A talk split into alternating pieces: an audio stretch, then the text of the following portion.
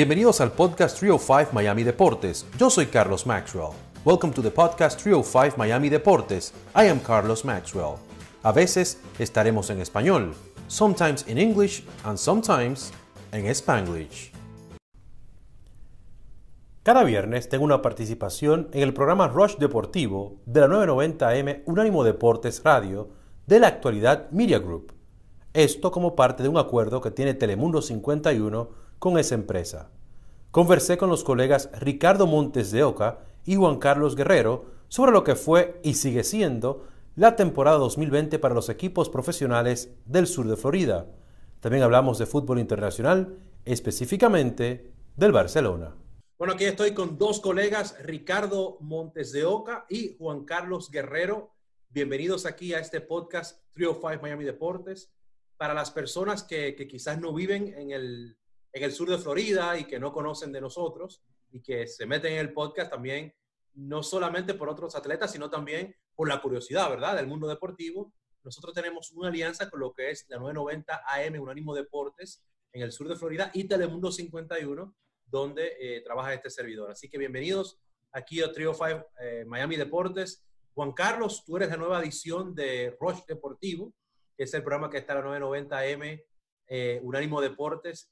Cuéntame un poquito cuándo llegaste a Unánimo y, y háblame un poquito de tu carrera para conocerte un poquito mejor.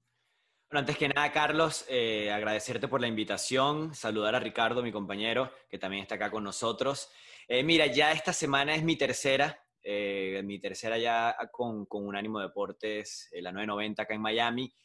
bueno, todo se dio bastante chévere, una serie de pruebas, una serie de, cosas que, que, fuimos haciendo y, y bueno, de prueba solamente el nombre porque uno no se lo toma como una prueba, uno se lo toma de la manera más natural. Creo que cuando tratas de hacerlo diferente eh, es cuando de verdad te, te falla ese, e, ese tú interno, ese yo interno que, que, te hace hacer las cosas bien. Entonces sí, es mi tercera semana en el Rush Deportivo.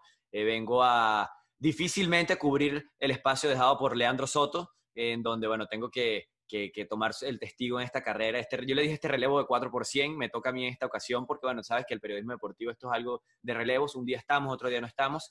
Y, bueno, muy contento de haber podido llegar al Rush Deportivo, a Unánimo Deportes, y muy contento de poder estar ahora con Ricardo porque no lo voy a ocultar, no lo voy a mentir, esto era un objetivo, tratar de entrar a la radio.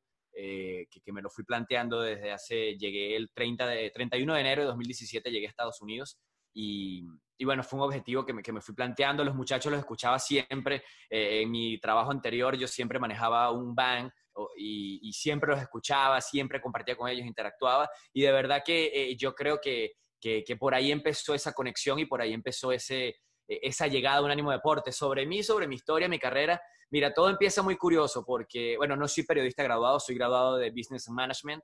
Eh, licenciado en procesos gerenciales, se llama en Venezuela la carrera, pero desde muy chiquito, bueno, me fue gustando esto. Cuando estaba pequeño jugaba al FIFA y, yo mismo en el salón gritaba, en el, salón, en mi cuarto, eh, gritaba los goles, ¿sabes? Toda esta cosa de gola. Y mi mamá siempre lo veía. Y cuando estaba en el último año de bachillerato, que es el high school acá, eh, tenía yo 16 añitos, mi mamá un día me fue a buscar al, al, colegio y cuando estamos saliendo hay una propaganda en la radio que indicaba de un casting que participa, aunque estamos buscando gente para el deporte. Yo tenía 16 años y ya yo estaba con el gusto de esto. De hecho, esto me gusta desde los 14 aproximadamente.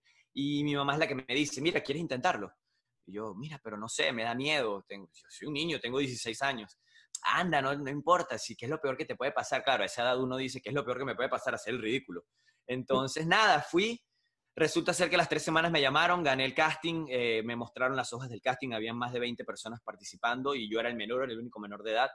Y ahí empezó todo. Un 6 de junio de 2009 fue la primera vez que hice radio eh, y ahí empezó todo ese camino. Luego en 2011 hasta 2015, durante cuatro años, eh, fui, trabajé en, en A1 Televisión, a eh, Corporación A1 Medios en Venezuela.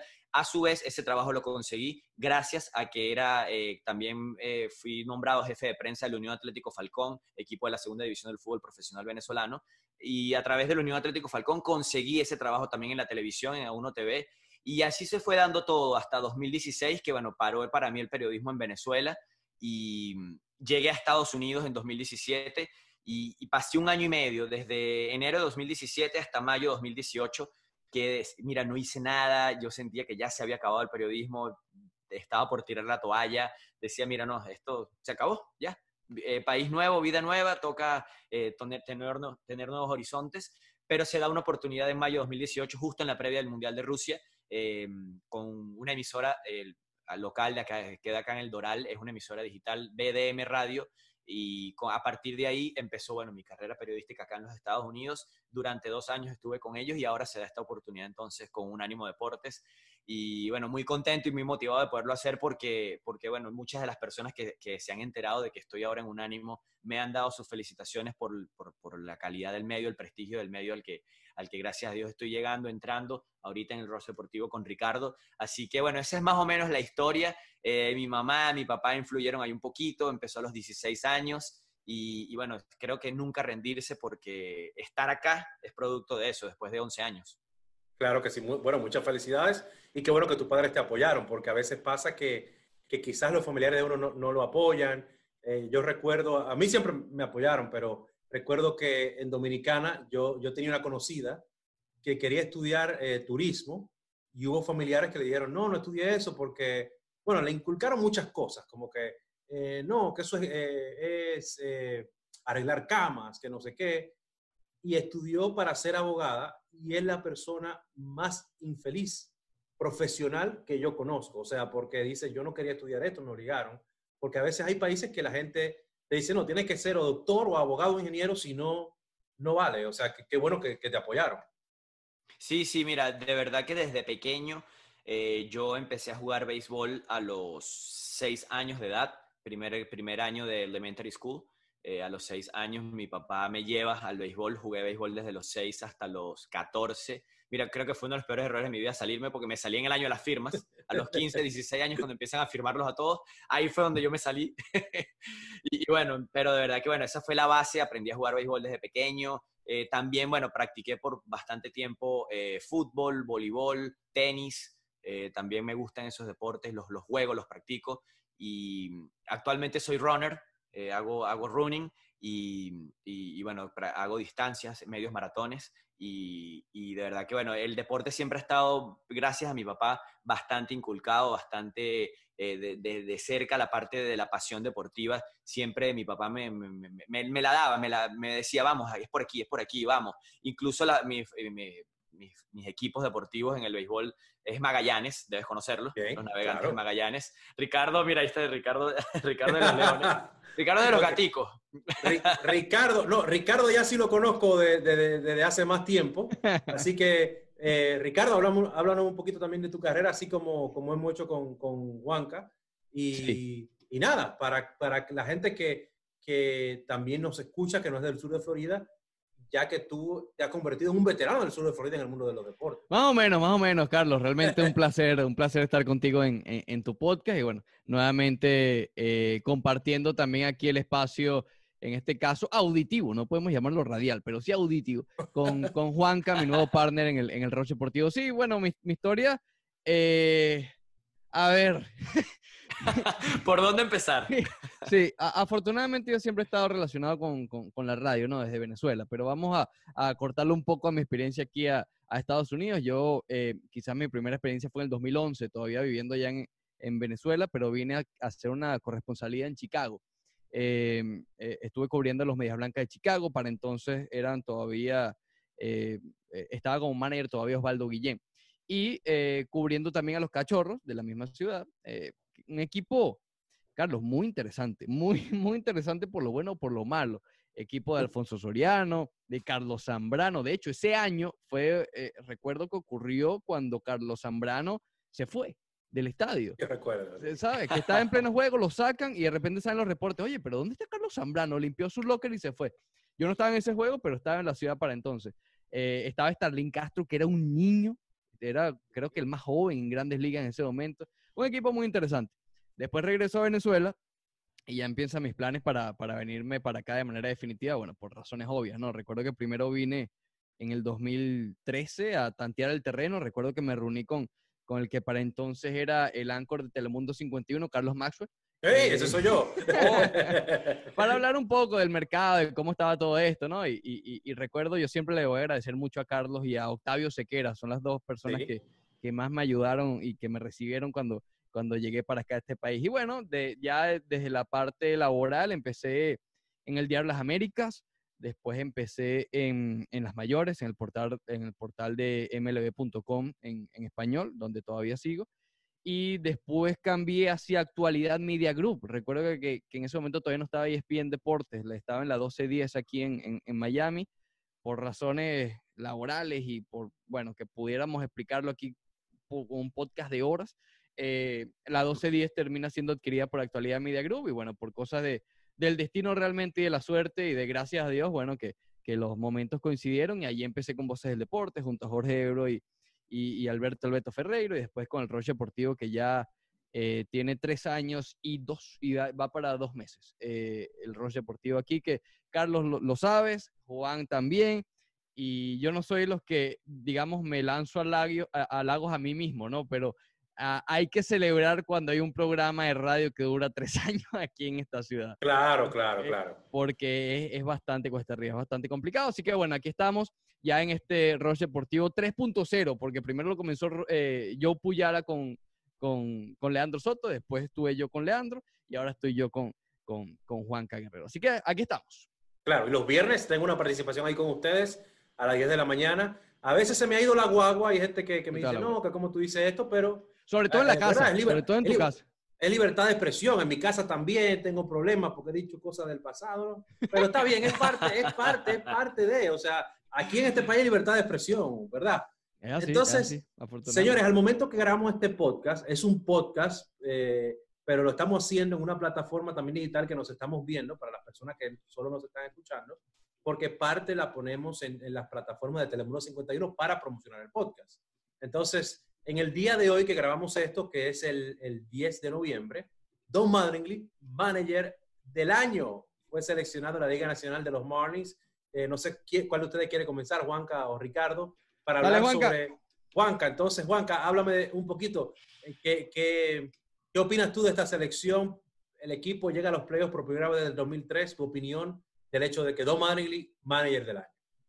Mira, hablando de los Marlins, eh, creo que es merecido el premio totalmente, no debe quedar ninguna duda. Incluso eh, se respeta quien no votara por Don Mattingly, pero yo creo que quien pensara que Mattingly no tenía chance, a ese sí hay que respetarlo, porque eh, me parece que hizo una temporada redonda, hizo una temporada muy por encima de lo esperado, no clasificó fuera de los puestos de expansión, eh, adentro de los puestos de expansión, perdón, sino clasificó en los puestos tradicionales de, playoff. Así que una temporada donde el equipo mm, eh, mejoró considerablemente el picheo, que ya venía teniendo muy buenas muestras desde el año pasado. Eh, en el bateo se encontraron varias piezas. Fíjate que los Marlins, y, Ricardo, que tiene más años cubriendo los Marlins, podrá confirmarlo. los Marlins han ido probando muchas piezas, han ido probando demasiadas piezas. ¿Cómo ha ido cambiando ese roster desde hace un par de temporadas hacia acá?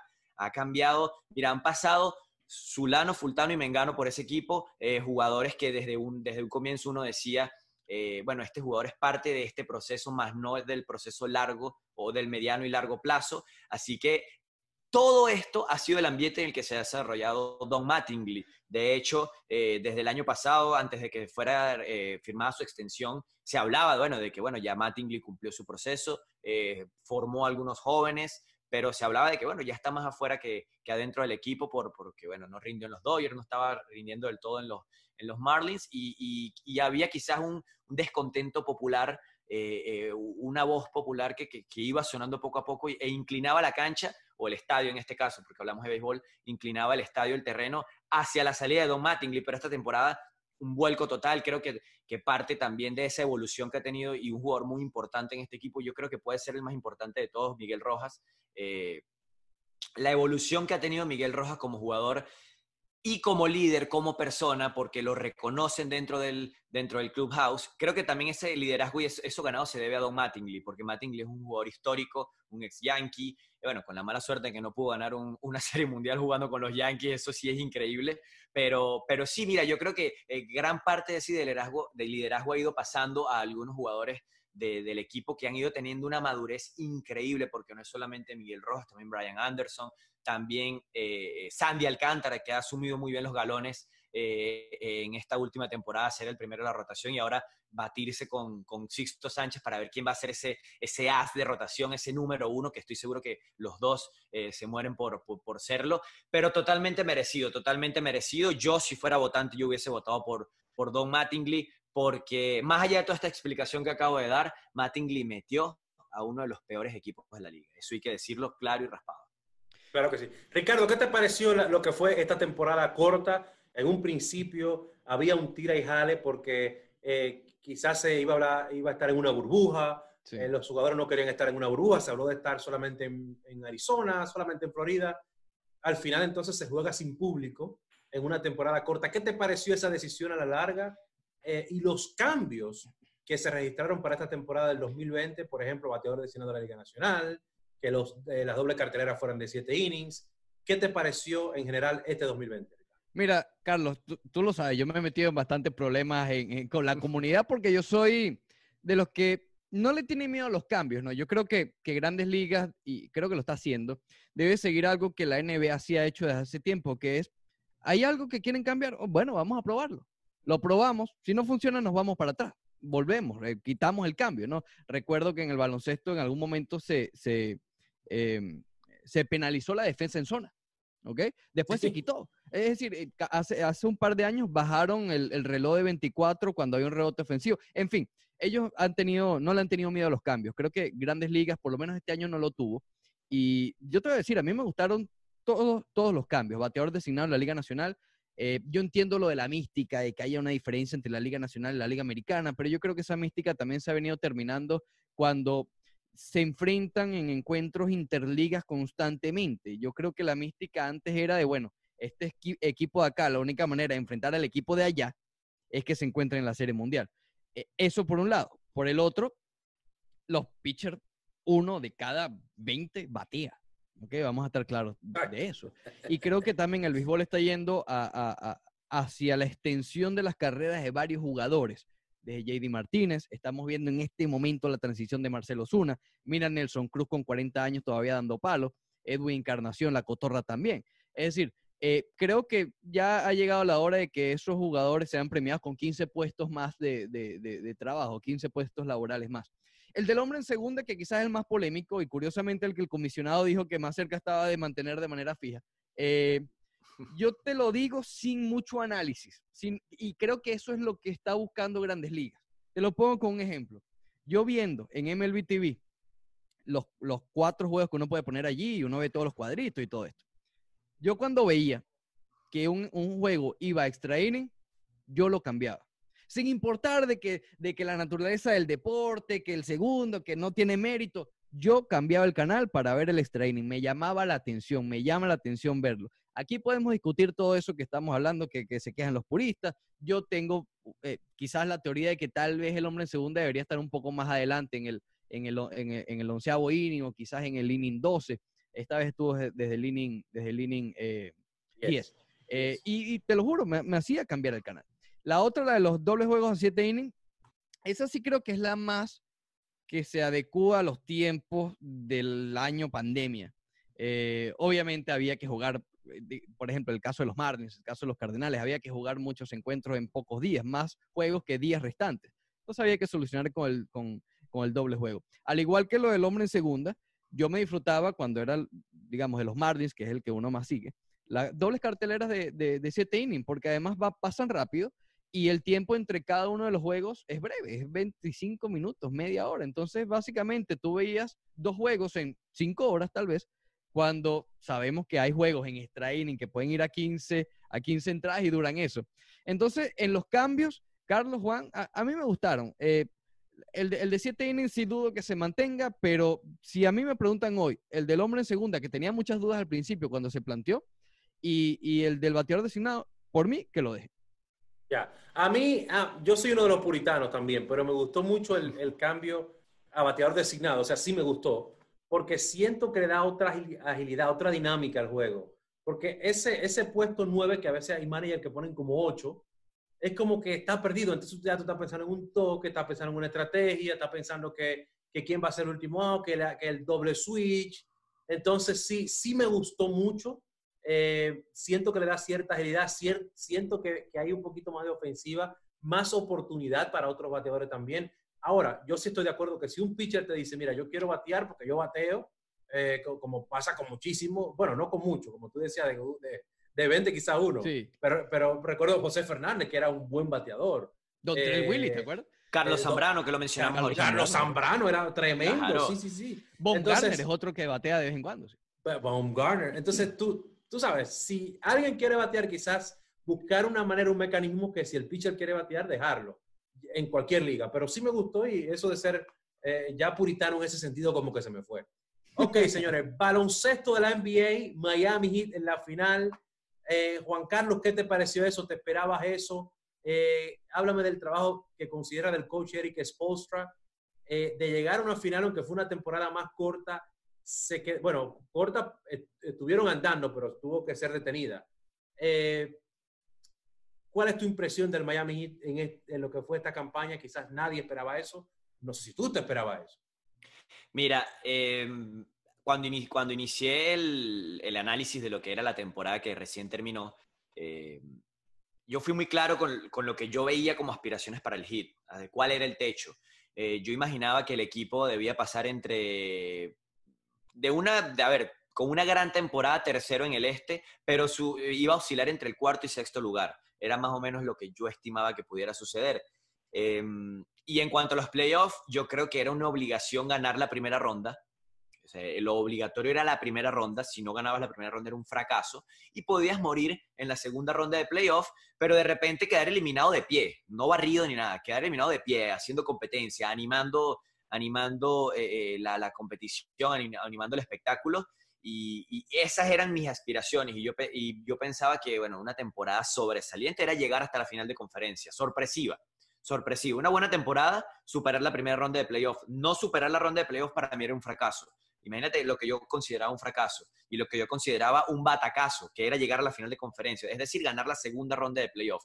Ahí es donde yo consideraba que estaba el reto grande, donde si no lo lograbas, ok, pero estuviste ahí, lograste intentarlo. Termina siendo el Miami Heat finalista de la NBA, barriendo a todo el mundo porque le pasaron por encima a todos. Eh, a todos los equipos que enfrentaron, sobre todo, y el más notable fue ante Milwaukee, ante el mejor equipo de la NBA en la temporada regular. El, eh, Miami Heat prácticamente secó a Giannis Antetokounmpo, eh, lograron eh, enviarlo al perímetro, porque fue sencillo, lo enviaron al perímetro, una gran marca, una gran defensa, y, el Heat logra entonces llegar a esa eh, a esas finales de la NBA de manera sorpresiva, teniendo una, una, final increíble con Jimmy Butler, poniendo números históricos, números de jugador de Salón de la Fama, porque los puso ese triple doble con más de 40 puntos, luego el otro triple doble con más de 30 puntos. Eh, de verdad que eh, notable, notable la temporada. Ya, bueno, habiendo explicado lo que yo creía que debía ser la temporada del Heat, que la superaron con creces, hablar de Eric Spolstra es hablar de uno de los mejores entrenadores de la liga. Yo le doy gracias a Dios porque Eric tuvo esta temporada, porque ya se le reconoce lo que no se le reconoce desde hace 5, 6, 7, 8 años, eh, el crédito, el mérito que no se le da. Yo creo que ya esta temporada, eh, sin duda, lo va a tomar y sobre todo la toma de decisiones que tuvo durante la temporada que fueron claves. ¿Por qué? Porque cuando inicia la temporada, él junto a Pat Riley eligen, eh, seleccionan a Tyler Harrow, que, bueno, llegaba para ser un, un, jugador de gran proyección, más no una estrella que ya es.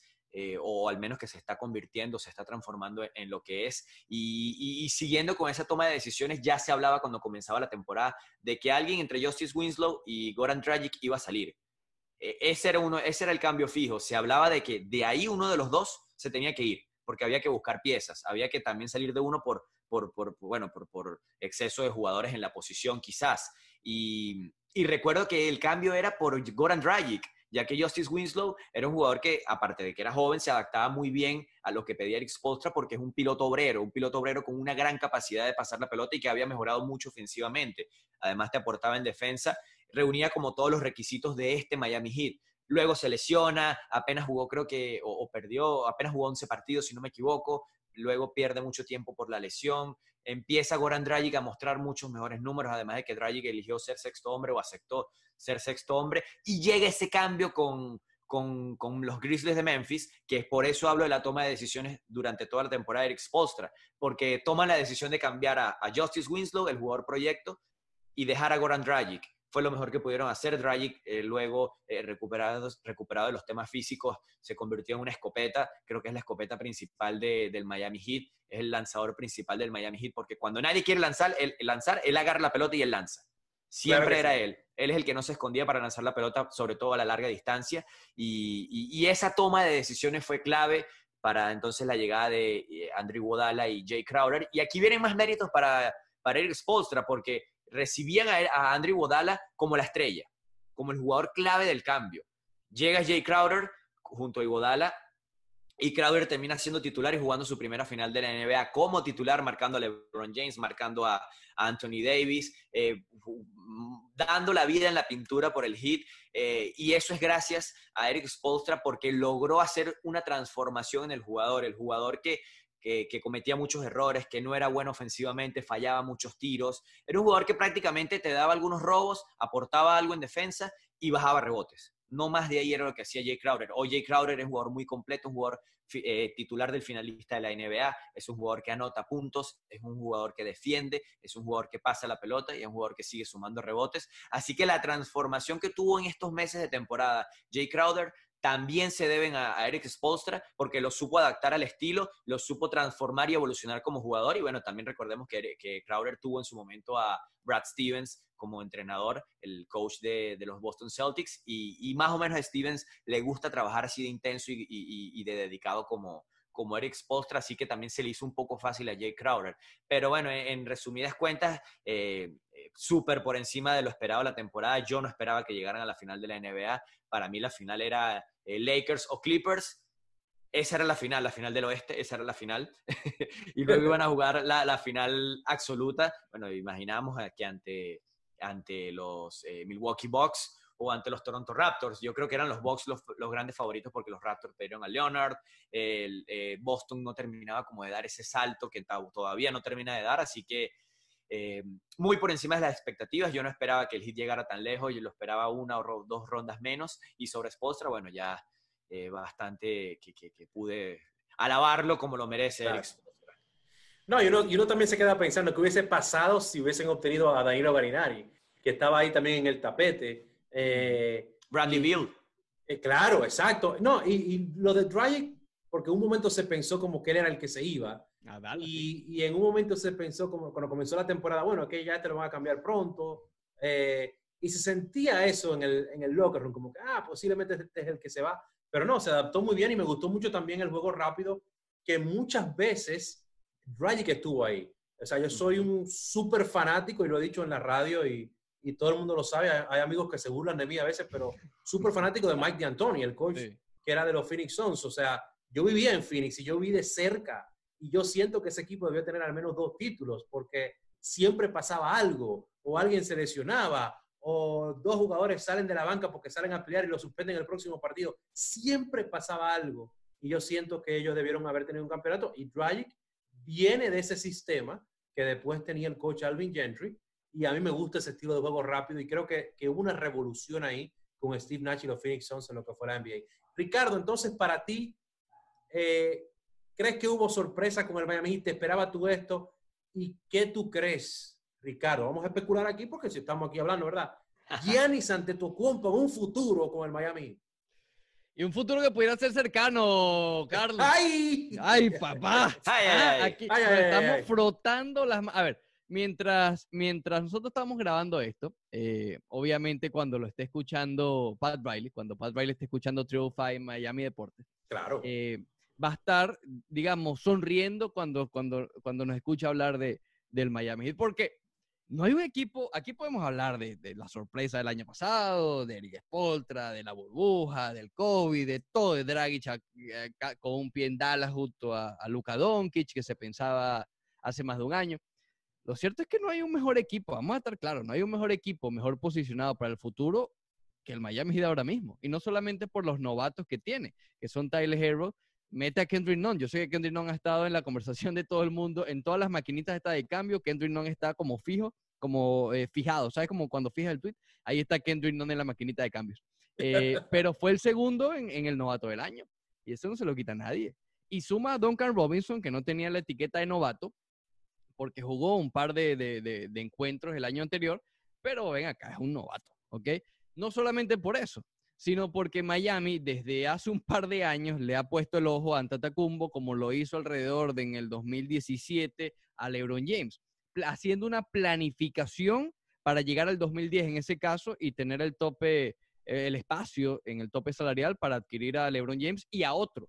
Ese otro, tú recuerdas, Carlos, tal vez era Chris Bosh o era Carlos Busser o era Mario Studermeyer, ¿te acuerdas? Estaban entre ellos, Claro, entre los power forward. Eh, al final fue, fue Chris Bosh. Bueno, pero una, una planificación similar están haciendo con Giannis Antetokounmpo. Eh, no necesitan en este caso a otro, porque aquí ya tienen a dos, que es Jimmy Butler y Van Adebayo.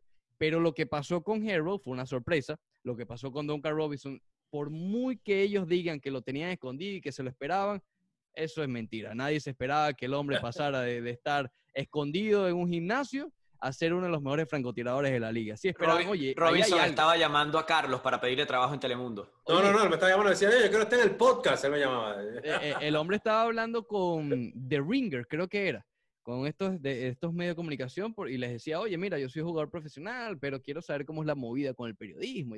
El hombre ya estaba buscando otras cosas. En fin, Claro. a lo que voy es que a pesar de, la materia que tiene allí, la materia bruta, con la que llegó, y no es pues de forma peyorativa lo de materia bruta, eh, con la que llegaron a la final, todavía están sin tocar esa planificación que tienen ante Tacumbo. Lo que sí ha sido, que a mí me sorprendió en lo particular, pero a la vez no me sorprende, es que eh, hace una semana, alrededor de una semana, salió un reporte de que el Miami Heat estaría interesado en adquirir a Anta- a Antetokounmpo eh, vía cambio. Eh, tú, tú eh, bueno, no viste de cerca exactamente lo de Phoenix, pero sí en la época, creo que estabas allá, cuando ah, eh, cambian a Carmelo Anthony de Denver a Nueva York. Eh, Sí, sí, ya, yo- ya yo estaba aquí. Y, Ah, creo, que aquí, fue, creo que fue un error de los Knicks el haber hecho eso. Exactamente, porque lo iban a tener gratis en la agencia libre, ¿sabes? exacto. Y mira, justamente Danilo Galinari estuvo envuelto en ese cambio eh, eh, de Nueva York a Denver. En fin, eh, pero era mucho más cercano, era la fecha límite de cambio. Estamos hablando de febrero a la agencia libre y Carmelo Anthony, por más que era una pieza cotizada, digamos que todo el mundo sabía que iba para Nueva York. Con Antetokounmpo, si bien ha habido ciertas señales de que puede venir a Miami, realmente jugártela en la agencia libre es precisamente eso, jugártela, ¿no? Y si Pat Riley, Carlos, Juan Carlos, amigos que, que nos están escuchando actualmente, que conozcan, o no que conozcan, porque aquí ninguno conoce a Pat Riley, pero que sí sabe cómo actúa Pat Riley en, en la NBA, si él tiene el chance de obtener Antetokounmpo y ser campeón este año, no le va a temblar el pulso. Eh, Claro. eh, y hace poco estaba viendo un reporte que me sorprende aún más, pero que abriría este espacio para Antetokounmpo venir a Miami vía cambio. Cuando se habla de mejorar a los Bucks en Milwaukee, eh, de cara a la próxima temporada, porque ellos entienden que puede ser su última oportunidad con Antetokounmpo para ganar el título, y si gana el título a lo mejor se queda y bla, bla, bla. Es mejorar el equipo vía cambio con Chris Paul. Ha sido el nombre que más se ha mencionado, ¿no? Sí. Cambiar de, de Oklahoma City a, a los Bucks. Bueno, salió hace, hace eh, unos días el reporte de que los Phoenix Suns estarían ya en conversaciones con el Thunder de Oklahoma City, por lo menos investigando sobre la, la- la disponibilidad y tanteando el terreno a ver qué, qué quiere, qué quiere el equipo por Chris Paul. A lo que voy es, si Chris Paul no va a Milwaukee, y esto no, son- no necesariamente que vaya a, a Phoenix, pero esto demuestra que hay otros equipos que pudieran estar interesados en Chris Paul. Si Chris Paul no va a Phoenix, Giannis Antetokounmpo es cambiado. Es cambiado, ya sea para Miami o ya sea para Golden State, que es el otro equipo. Si Chris Paul no es cambiado a Milwaukee, anótalo por ahí. Mm, A Giannis Antetokounmpo es cambiado antes del comienzo de la temporada. Creo que esto me puede explotar, este take que acabo de dar me puede explotar, tú sabes. Eh, Pero pero no, ya- esto ya está lo grabado ya, esto cuidado. solté, Ya, ya, ya. Oye, pero no, acuérdate que no estamos tan locos lo que hablamos hoy, Ricardo. bueno, mira, mira. ¿Qué Oye, que- que- explícame esos bancas, ¿de qué están hablando hoy? Mira, hoy en el, hoy en el programa, en el Rush Deportivo, tuvimos. Y yo me a- acuerdo ya, Carlos, ya a mí se me olvidó, ya pasaron horas y yo, yo borro, yo borro lo que Mira. pasó en el Roche Deportivo. Hoy, hoy en la mañana estuvo como invitado Pedro González del Miami Herald y, y Pedro comentó algunas cosas sobre el Miami Heat que nosotros comentamos, eh, creo que en el primero o segundo segmento del programa. Es decir, vamos en la misma sintonía muchos de los que cubrimos la fuente en Miami, todos eh, más o menos tenemos el mismo, el mismo pensar acerca del Miami Heat y, por ahí van los tiros. Así que ah, yo, yo, yo, yo, yo, voy a mi gallo, yo sé que, que, el hombre acierta. Claro que sí. Vamos a hablar ahora de fútbol, soccer y vamos a, vamos a comenzar con el equipo local, el Inter de Miami. Eh, el viernes estuvimos hablando de, cuando hicimos nuestra participación, eh, Ricardo me preguntaba por qué tuvimos la oportunidad en Telemundo 51 de viajar a Los Ángeles cuando ellos jugaron su primer partido, el AMLS, el primer partido oficial, y vimos cómo el equipo se manejaba. Bueno, y la liga en sí, la liga en sí se maneja, me encanta cómo se maneja. Yo tuve la oportunidad de ir a un juego de estrellas como fanático, que mis hermanos son fanáticos del Real Madrid, así que fuimos a, a Chicago y vimos el partido que era las estrellas de la MLS contra el Real Madrid. Y me encantó la organización de la MLS, porque ¿qué pasa cuando vienen eventos de fútbol, soccer? Que como son eventos de un partido o, de un torneo corto, quizás uno no tiene el mecanismo de, estar acostumbrado a, hacer el, el, torneo y por eso a veces hay muchas fallas, hay falta de comunicación a veces. No, no una crítica mala, es que simplemente pasa de que como no está siempre haciendo ese torneo o haciendo un juego, sino que es algo que llega a un país y ya, eh, no está tan organizado como ya es una liga establecida, como la Grandes Liga, como la NFL, como la NBA. Entonces la MLS sí ya es una liga establecida, por lo cual está muy, muy organizada. Y, y de verdad que el equipo siento que es como una inspiración para los jóvenes a ser perseverantes, porque han pasado por tanto, que si el equipo va a salir, que si no va a salir, que si no van a tener estadio, arman un estadio de la nada, mm. eh, eh, justo cuando van a comenzar, eh, pasa lo de la pandemia, tienen que suspender el partido antes de jugar su primer encuentro de local. O sea, le han pasado tantas cosas y como quieran, seguido hacia adelante y hoy día están en los playoffs. Ojo, buena temporada para los equipos locales. Solamente falta ahora que los Dolphins también vayan a los playoffs para, para completar. Así que, Ricardo, háblame un poquito sobre el Inter de Miami. ¿Qué te ha parecido como franquicia para, para el sur de Florida y, el hecho de que después de tanta, tanta mala suerte, tantos encontronazos, ya por fin están en los playoffs. Parece mentira, Carlos. Realmente eh, el Inter llegó eh, un, momento en que realmente parecía que no se iba a dar. Eh, tan pronto como hace un año y medio, más o menos, que recuerdo, no, yo creo un poco más, hace dos años. ¿Por qué lo recuerdo? Porque va en paralelo a la venta de los Marlins. Jorge Más estaba en el equipo contrario a Derek Jeter, por llamarlo de alguna manera, eh, de adquirir a los Marlins en Miami. Eh, no, no, lo logra adquirir y, Jorge eh, parecía querer tener un equipo de deporte, ¿no? Entonces voltea hacia un lado y ve el, el, problemón en el que está metido el Inter Miami o David Beckham, ¿no? Porque en ese momento no tenía ni nombre. Y junto a Marcelo Claure, vamos a estar claros, destrabaron todo porque en ese momento estaba trabado. Yo creo que ya habían adquirido un terreno, eh, Carlos, en, en Overtown, en, Miami, y después de adquirido, que hicimos fiestas, porque ha, habido varias fiestas que hemos hecho aquí con, el Inter Miami. Cuando Beckham llegó, después cuando la aprobaron, después cuando el terreno Overtown, y todo eso ha tenido un encontronazo, ¿no? Cuando se compró lo de Overtown, después dijo, bueno, pero es que no hay espacio para estacionamiento. Entonces se hablaba de que la gente iba a llegar en bote, ¿te acuerdas de eso? Eh, por el río y todo, y la gente como que no, no, no, eso no va a pasar.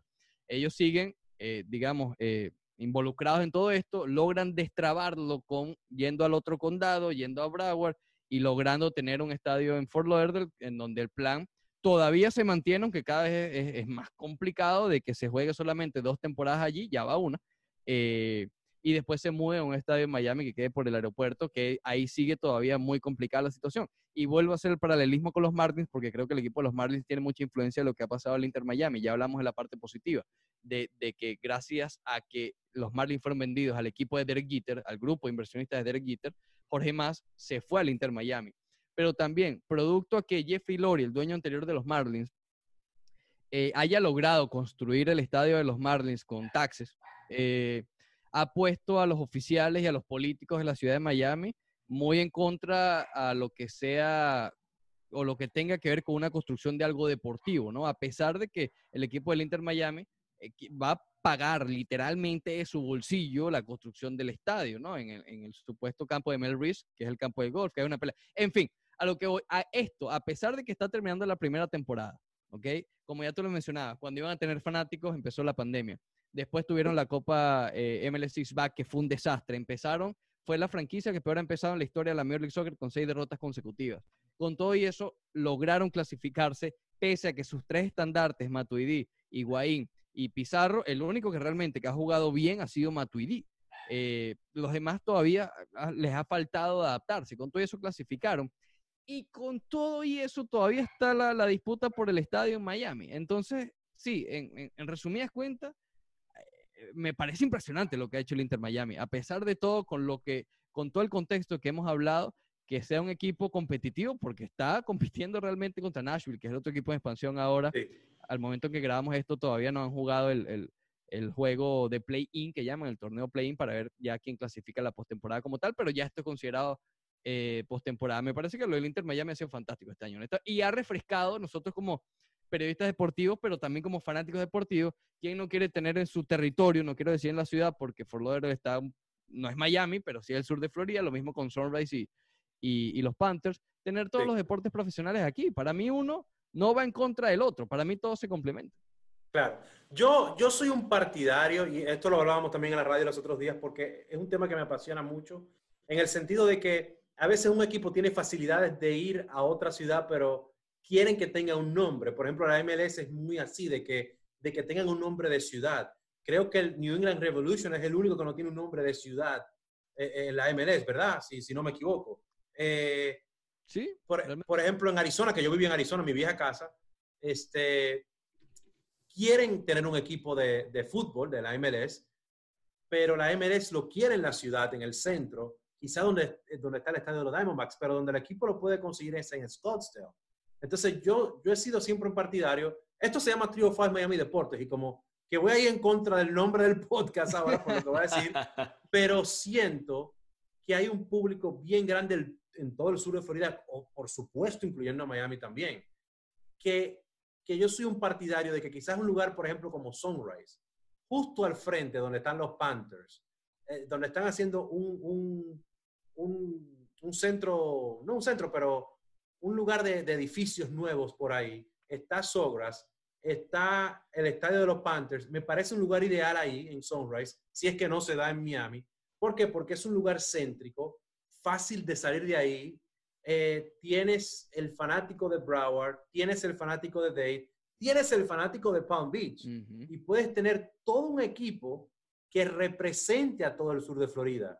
Y, y, no es nada malo, se puede seguir llamando Inter de Miami si quieren, pero, pero no sé, no sé si. Bueno, una, una la batalla es muy grande con el estadio de que sea en Miami, Miami. Los Jets de Nueva York en la NFL creo que no, no están. No están, en New Jersey, sí, sí, sí, con los Giants, están en New Jersey.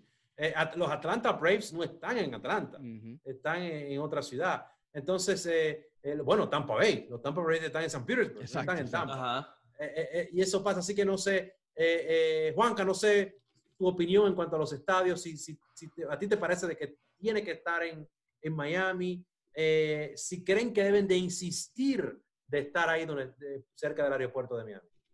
Mira, yo sí soy partidario de, que si se puede hacer el estadio acá abajo en Miami, eh, para mí es preferible que se haga por acá abajo, eh, pienso yo, porque bueno, es Miami, es la ciudad, acá es donde está la ciudad, donde está de verdad el, el nombre Miami. Y, creo que, bueno, eso por un sentido de pertenencia, pero, pero bueno, hay veces que se escapa de las manos y de repente si el estadio tocara que fuera arriba en, en Fort Lauderdale o en alguna de esas zonas, Sunrise, eh, no estaría tampoco del todo mal porque bien lo dices tú. A ver, eh, no, hay muchos equipos en, ligas profesionales de los Estados Unidos que no están en la ciudad o en, el nombre exacto donde se encuentra, de, lo que dice su nombre, no es el sitio donde están. Así que yo, pero yo sí soy partidario de, que el equipo deba estar acá en Miami. Sí me gustaría que fuera eh, hacia acá, porque sobre todo el público al que ellos quieren llegar está más hacia este lado. Eh, el público con el que ellos han vendido al Inter de Miami, ese público latino, ese internacional de Miami, esa influencia de jugadores en, el equipo, que creo que lo que falta son cubanos, porque hay de todo tipo de jugadores en cuanto a nacionalidad se refiere. pero ya por, pronto va a llegar un futbolista cubano, ya vas a ver. Claro que soy un dominicano, yo me meto ahí en la banca, eso no importa. Bueno, ya, tienes, uno en el Madrid. Ajá, tienes uno en el Madrid. Sí, sí, es verdad, es verdad. Mariano se llama. Tú sabes que eso es un caso realmente interesante, no el de Mariano, me voy de nuevamente con el Inter de Miami. Ah, ya, ya. Eh, sí, con el de Mariano no hay mucho que hablar, Carlos, y menos este año. Eh, pero bueno, eso lo dejamos para otro eh, Eso lo dejamos para el Rush. no, no, no, no, hay que seguir este podcast. Eh, en la segunda temporada hacemos otro. Sí, claro. Con la Major League Soccer es un caso interesante, ¿no? Porque, a ver, aquí ha habido varias franquicias que es que, a ver, ¿qué es lo fácil? Tú, tú quieres hacer un equipo de fútbol y ¿qué es lo fácil? Decir, no, yo me voy para Miami, que ahí están todos los latinos que les gusta el fútbol, ¿verdad? Eh, pero el, en la historia reciente no ha resultado ser así. Pregúntale al Miami Fusion. Pregúntale a, ¿cómo se llama el equipo? que Los Strikers, que jugaban en Fort Lauderdale hace, un par de años. Strikers. Eh, ellos se enfocaban en el público latino y no fue así. Yo tengo una teoría, obviamente aquí eh, habría que hacer un estudio realmente cultural de todo esto, pero pienso que mm, los hispanos, los latinos, tenemos nuestros equipos, ¿ok? Ya sean de nuestros países, el colombiano tiene de la América de Cali, a qué sé yo, a, sus equipos locales, el mismo argentino, Uruguay, y bueno, y si ven para otro lado, ven para Europa, Real Madrid, Barcelona, etc. Y les gusta el buen fútbol de ese nivel. El Inter Miami no va a tener el nivel del Real Madrid ni del Barcelona y nunca lo tendrá, por lo menos en muchísimo tiempo. Y, no está mal que no lo tenga, es diferente, ¿no? Eh, y tampoco tienen, tienen el arraigo local que tienen los de Uruguay, los de Argentina, porque si bien, eh, qué sé yo, vamos a quedarnos con la América de Cali, tampoco va a tener la misma calidad del Real Madrid. Pero si tú eres de Cali, compadre, a ti no te va a importar, ¿sabes? Ahí tú le vas a ir. Entonces, yo, yo no sé si ese sentido de pertenencia a la Major League Soccer sea más adecuado buscarlo en los americanos, en los de aquí. Fíjate el éxito que ha tenido Atlanta, mira el éxito que ha tenido Portland, mira el, éxito que ha tenido Columbus. Eh, Seattle también, sí. Seattle, exactamente. Eh, esa región del país sigue muchísimo en la Major League Soccer. Ojo, no sé, simplemente algo que estoy poniendo en, la mesa porque creo que es un caso muy interesante de la Major League Soccer. ¿Que tiene que buscar los latinos? Por supuesto que sí. Que sea la solución, no estoy muy seguro porque nosotros, Carlos, Juan Carlos, ustedes lo saben, no llenamos estadios. Sí, constantemente. yo, creo, yo creo que el tema de Miami y la gente asistiendo a los estadios es, un tema muy complejo. Y también otro tema que mucha gente habla es el hecho de que aquí hay tantas cosas que hacer. Por ejemplo, eh, en un deporte profesional, y yo creo que los precios que tienen los deportes profesionales lo valen, porque, porque ese es el precio de, de, un espectáculo, si se podría decir, de ese nivel. Pero, por ejemplo, aquí hay muchísimas cosas que hacer, pero, por ejemplo, si ves una familia, vamos a poner de cinco, unos padres con tres hijos, tú tienes la opción de ir a la playa, tienes la opción de ir a un lago, tienes la opción de ir a, una isla a montar bicicleta como Key Biscayne, tienes la, la opción de ir a un parque tiene la opción de ir a la playa, tiene la opción de, tantas cosas que tenemos aquí que quizás una persona diga, bueno, me voy a gastar esta cantidad en un evento deportivo o esta otra cantidad que es mucho menos y también pasándola bien con mi familia. Entonces también tenemos que ver eso. Tenemos que ver también que hay muchas eh, personas, la, la, mayoría de los trabajos en el sur de Florida son trabajos de servicios, que quizás las personas no ganen tanto dinero como en una ciudad que quizás sea más industrial, más de banca. Eh, no sé, estoy tirando cosas ahí de, de, de, la que mucha gente habla, pero que todavía no se han hecho estudios así certificados, si podríamos decir. Pero fíjate, el Miami Heat, que lo mencionábamos, eh, creo que es el caso a seguir para las franquicias de expansión aquí en Miami. Eh, porque el Miami es una franquicia de expansión, nació en 1988. Los Dolphins tienen su historia, los Huracanes también. Competir contra eso es fútbol americano, el fla, es muy difícil. Pero con el Miami Heat antes de Dwayne Wade e incluso antes de Shaquille, diría yo.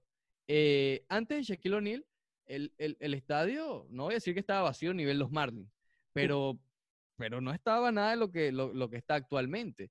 Después de Shaquille O'Neal ya empezó a establecerse. ¿Por qué? Porque el, eh, eh, el, Miami Heat ha demostrado que ahí hay garantía de éxito, ¿no? Que, que la receta que ellos utilizan para, para eso, y ojo, eh, no solamente en el tabloncillo y el éxito que tienen en ganar, que obviamente es lo principal, pero también el marketing que hacen es espectacular, las camisetas, las, gorras, todo es espectacular. Yo creo que si hay un modelo a seguir para una franquicia de expansión en Miami, es esa la, de, la del Miami Heat, que le va a los latinos, le va a, los haitianos, le va a, los afroamericanos, le va a los blancos, le va a todo, a la comunidad judía, a, toda la comunidad, a todas las comunidades las arropa eh, y las hace sentir bienvenidas.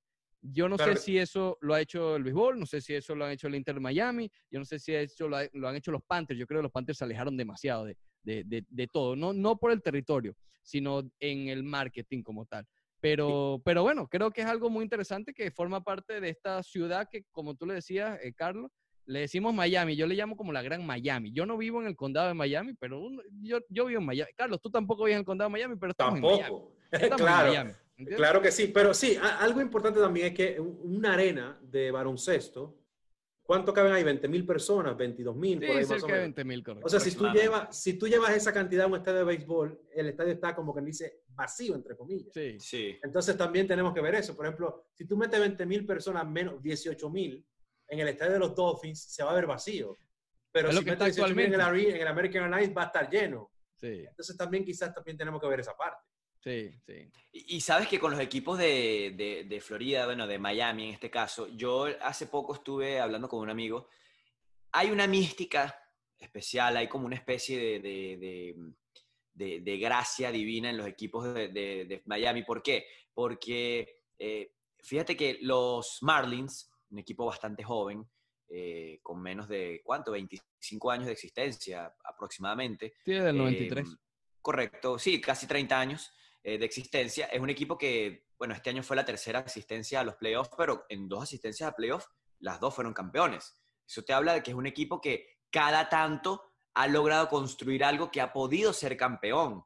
Si nos vamos al Miami Heat, el mismo caso, por allá por 2006, luego vinieron los dos títulos de, la, del 2011 y 2012, o 2012, 2013. 12 y 13. 12 y 13.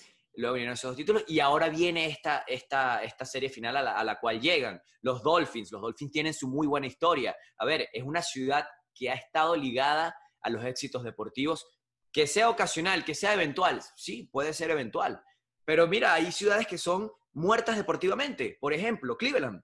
Cleveland es una ciudad que deportivamente, y no estoy diciendo que sean malos los equipos, porque ahí estuvieron los indios de Cleveland de los 90, estuvieron los Cavaliers de LeBron de, de, que fue reciente, pero es una ciudad que deportivamente no ha sido exitosa en la historia. Le ha costado mucho. Miami es una ciudad muy joven deportivamente porque varias de sus franquicias son muy jóvenes y han podido estar ligadas al éxito. Entonces, hay como una, una mística, hay como algo que rodea a Miami que permite que cada tanto los equipos logren llegar a, series, a series eh, decisivas, en este caso instancias finales, y, eso es algo que, a mí me da de verdad muy buena vibra a la hora de, cubrir a los equipos de acá, porque, porque sabes que por lo menos se puede estar haciendo un buen trabajo. Ahorita los Dolphins están saliendo de esa mala racha, por ejemplo, pero, pero, pero cada tanto eh, eh, se roza la gloria acá en Miami y, creo que para eso están los hechos, a la prueba de los hechos. Claro que sí. Final, bueno, y, tienen los Marlins tienen la misma cantidad de, series mundiales que los Mets y los Mets nacieron en el 62. O sea, Exactamente. Imagínate. Pero bueno, señores, para finalizar, quiero hablar de algo. Ustedes saben más de fútbol, soccer que yo. Cualquiera puede saber. No, no, no, no por ser. O sea, no, no, ustedes saben mucho, de verdad. Pero fuera de ustedes, fuera de aquí, muchas otras personas van a saber mucho más de fútbol, soccer que yo. Entonces, yo le quiero preguntar a ustedes sobre el Barcelona, eh, oh. sobre la situación de... Oh. Sobre la situación de... Yo, yo tengo... Yo, vamos a ver, yo tengo como que una especulación en cuanto a Kuman, en cuanto a Barcelona, y ustedes que saben más que yo de fútbol, me podrían ilustrar un poquito si estoy correcto o no. Siento que Kuman es el puente para llegar a Xavi Hernández y el que está como que limpiando la cosa ahí para luego darle el equipo a Xavi, porque a Xavi se lo querían dar, pero dijo que no, y él en un momento dijo no, pero cuando todo sea nuevo, sí me gustaría no ahora. Eh, ¿Quién quiere comenzar aquí? Dale, Juanca. Dale, bueno, vamos. Em, a ver, quien se encargó de fichar a Ronald Kuman, quien se encargó de llevarlo, en este caso Bartomeu, que ya no es presidente del equipo, quienes se encargan de llevarlo, yo imagino, no voy a decir estoy seguro porque no, no hablé con ellos, pero, pero yo imagino y, pudiera estar seguro de que, de que, de que, de que no, no lo llevaron como un puente, lo llevaron como, eh, como, bueno, como el entrenador que querían para la temporada. Ahora, el hecho de que pueda o llegue a ser un puente va a depender de otra directiva que va a empezar.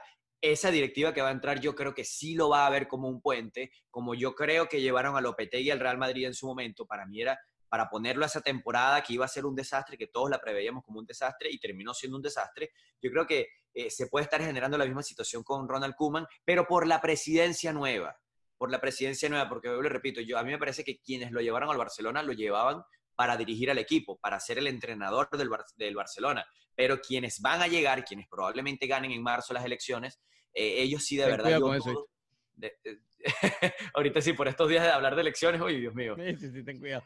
Eh, entonces, eh, yo creo que quienes, quienes, eh, quienes van a asumir en marzo, yo creo que sí lo van a ver como un puente. ¿Por qué? Por una simple y sencilla razón. Lionel Messi está triste. por una simple y sencilla razón. Lionel Messi está triste, se sigue sintiendo triste, se le ve en su rostro, se le ve, no declara ya como antes, casi no habla. creo que queda muy, ha quedado muy en evidencia que él no ha superado el momento. ¿Por qué? Porque cuando hay compañeros tuyos, como por ejemplo Piqué, que es uno de los capitanes, futuro presidente del Barcelona seguramente, y uno de los líderes de ese vestuario, dice que todavía están tratando de convencer a Messi, que todavía están hablando con él, o le lanza puntas, o le lanza recomendaciones o comentarios en las ruedas de prensa o en las entrevistas donde él habla, eso te dice de que en verdad Messi todavía no está a gusto, y ahí es donde entonces yo creo que esa, esa directiva que va a entrar en marzo eh, van a buscar de una vez a quienes tienen que buscar, a los amigos de Messi, a Xavi para entrenar, a, Puyol para, para ser directivo, gerente general, no sé qué puesto le van a dar a Puyol, y empezar a acercar a todos esos jugadores que se fueron alejando en los últimos años. Pero sí pienso que va a ser un puente, pero por las personas que van a entrar a, asumir la directiva, la presidencia del Barcelona. ¿Tú lo ves yéndose a Messi? ¿Cómo? ¿Tú lo ves yéndose del Barcelona a Messi? Si la, situación no cambia, si la situación no cambia, sí. Pero si llegan, como te digo, si en marzo entra la nueva directiva y anuncian a Xavi como entrenador y a Puyol como, como, como, como gerente, como director, director deportivo, cualquiera que sea el puesto que le den a Puyol y, los demás que vayan sumando alrededor de, Puyol y Xavi, yo creo que no se va a ir. Yo creo que no se va a ir porque con Messi las cosas, a ver, con Messi eh, eh, es como un trato muy infantil. y esto lo digo con mucha seguridad porque Guardiola lo dijo en su libro y Guardiola se lo hizo saber a Alejandro Sabela, ex entrenador de la selección, de la selección argentina. Recordemos que cuando Guardiola estuvo un año, tuvo un año sabático luego de dirigir al Barcelona, él se fue, él se, fue, a, Nueva, York. a Nueva York, correcto, a estudiar alemán, porque él seis, siete meses eh, previos ya él sabía que iba a dirigir el Bayern Múnich. Cuando él se va a Alemania a, estudiar, a estudiar alemán, eh, lo fue a visitar a Alejandro Sabela, quien era en ese momento entrenador de Argentina, y Sabela le pregunta, eh, ¿qué hago con Messi? No sé qué hacer con Messi. Y las respuestas de Guardiola fueron, no lo vuelvas loco, no le hables tanto, pocas indicaciones, no le grites porque se, se, se, se desenfoca, él se, distorsiona cuando lo, le hablan muy fuerte y, y, manténlo feliz, hazlo, hazle un ambiente feliz tanto en el equipo como en el campo, que él se sienta cómodo. Eso te dice entonces que es un jugador muy emocional e infantil en sus emociones y por eso sí pienso que se va a quedar si asume esta, si asume esta directiva, porque todos van a llegar y lo van a abrazar y le van a decir, llegamos, estamos aquí, jugamos contigo, ganamos todo, ¿por qué no quieres seguir ganando con nosotros? Y ahí Messi va a cambiar, va a empezar a sonreír, va a cambiar todo y ese trato, por eso hablo de ese trato muy emocional, muy infantil, porque Messi es seducible de esa manera, haciéndolo feliz y poniendo un entorno que a él lo haga sentir bien. Ricardo, tú cuando dije la palabra Barcelona te reíste, Tú eres fanático del Barcelona. Es que Juan que es fanático del Barcelona. Habla un poquito de tus impresiones de la situación de Kuman al llegar al Barça, la salida de Luis Suárez y si es que tú eres fanático del Barça. ¿Qué es lo que pasa? No, fanático del Barça lo... ni jugando. Eh, y menos, y, menos ahora. Yo pensé, yo pensé realmente esa teoría de, del puente, Carlos, que era con Setién. Realmente yo lo pensé eh, genuinamente, ¿no? Porque incluso cuando buscaron a Setién hablaron con Xavi. Ahí fue cuando Xavi le dijo, no, no, no, yo quiero un proyecto más, más, más para mí, ¿no? más, más desde cero. Eh, pero desde allí, desde ese momento que Xavi dijo que no, mira lo que ha pasado al Barcelona. Eh, yo creo que todo eso se cayó después de que el Bayern de Múnich le hizo ocho goles, después que, que, que, que Messi realmente quería salir del equipo, que no lo dejaron. Después de eso también vino la polémica con, con las redes sociales, no las redes sociales de Bartomeu, pero la empresa que contrató para que difamara a sus propios jugadores. Es decir, ha sido un desastre el Barcelona. Eh, yo no sé, yo, yo y le diría a Xavi, no te metas en eso ahora. Eh, no te metas, ¿ok? Vamos a estar claros, a menos que, porque la otra es que ah, yo pienso que si el Barcelona no gana uno o dos títulos este año, igual Messi se va. Es decir, hay más posibilidades de que Messi se vaya que se quede. Tiene que ganar la Champions o algo así. Y yo no veo a este Barcelona capaz de hacerlo. ¿Y si eh, se va, dónde tú lo ves yéndose? Vamos a ver. Manchester, City, Atlético de Madrid, ¿dónde? Manchester City. Yo creo que si hay una, una, escritura en la pared, siendo la traducción tal cual como en inglés, eh, sería el Manchester City. Guardiola es un equipo que parece... Eh, billete. Hay mucho billete, correcto. tiene toda la lógica deportiva del mundo y fuera deportivamente también la tiene. Entonces yo creo que él también, de hecho, por ahí sale un reporte que el City iba a, ir preparando todo eh, en enero para la llegada de Messi. Entonces, volviendo a lo de Xavi, yo creo que Xavi no, sé si cometió un error o se salvó. Dice, en el momento de, de Setién. No sabemos si Xavi hubiese llegado al momento de Setién y cambiado todo y son campeones de la Champions, etcétera. No lo sabemos. Pero con lo que ha pasado desde entonces, pareciera que, que esquivó un problemón. Yo sí creo que eventualmente toda esa generación va a regresar al Barcelona, como decía Juanca. Puyol, Iniesta, Xavi, eh, al que no le fue muy bien fue a Valdés, ¿no? Que llegó y lo sacaron también. Eh, no, y, y, Vidal, que salió peleado con Messi. Ah, Vidal también, exacto. También, y se habló también de posiblemente que él, que él firmara con el City dos años y luego se fuera a Nueva York por dos años. ¿Ustedes lo ven a Messi en par de años, en tres años jugando en la MLS? A mí me cuesta verlo, honestamente. Yo, te voy a, Yo, yo, veo más a Cristiano, porque creo que, que, para que Cristiano o Messi, que tú sabes que son las figuras que uno siempre va a hablar del otro si está hablando del uno, porque es así, históricamente, como Larry Bird y Magic Johnson. Siempre van a estar pegados históricamente uno del otro. Eh, para que alguna de estas dos figuras venga para acá, tienen que, que, que tener demasiado billete. O, que vean la capacidad de generar mucho dinero, porque ellos no lo va a satisfacer simplemente un campeonato de la Major League Soccer.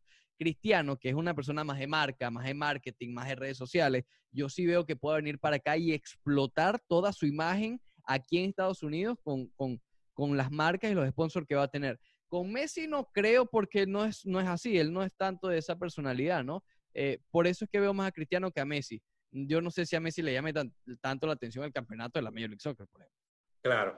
Muchachos, muchísimas gracias por su tiempo. De verdad que me encantó conversar con ustedes, arreglar el mundo. Hmm. No hubiésemos podido quedar aquí hablando como 10 horas más. Este, y nada, y nos vemos los viernes, eh, que estoy con ustedes a las 9.90 AM Unánimo Deportes. Y de vez en cuando, eh, Juanca todavía no se ha estrenado con nosotros, pero Ricardo sí, eh, cuando a veces tenemos reportajes especiales, le pido también que me manden un videito, lo ponemos en el en Telemundo 51. Cuando Así que, Carlos, te voy a estar molestando con eso también. Cuando Carlos no quiere dar una opinión polémica. No. Lo manda uno. Oye, Ricardo, dale tú, métete tú en el candelero. bueno, mira, es una buena estrategia, Ricardo, pero lo que pasa es que en el noticiero yo no puedo dar opinión. Entonces, eh, le digo a ustedes y entonces hacemos el trueque y cuando hablo con ustedes los viernes, entonces de mi opinión. Ahí te metes tú en el candelero y ahí me meto en problemas. Muchachos, muchísimas gracias y que se repita esta conversación. No, gracias a ti, Carlos. Eh, gracias por la invitación. Eh, de verdad que contento de haber estado con ustedes acá vuelvo y repito, contento de estar también ahora en el Roche Deportivo con Ricardo. De verdad que todo un reto y, sobre todo a mí me emociona mucho por, bueno, por la constante evolución y crecimiento que uno ve, que uno va teniendo y, que uno sabe que ese es el camino. Así que gracias a ti por la invitación y, nada, aquí vamos a volver, vamos a volver porque hay que hablar que sí, hay que volver, hay que volver. hay, que, hay, que, hay, que, hay que traer filete. Después claro, que, sí, claro que sí. Después de lo que dije ante Tacumbo, yo te cuento.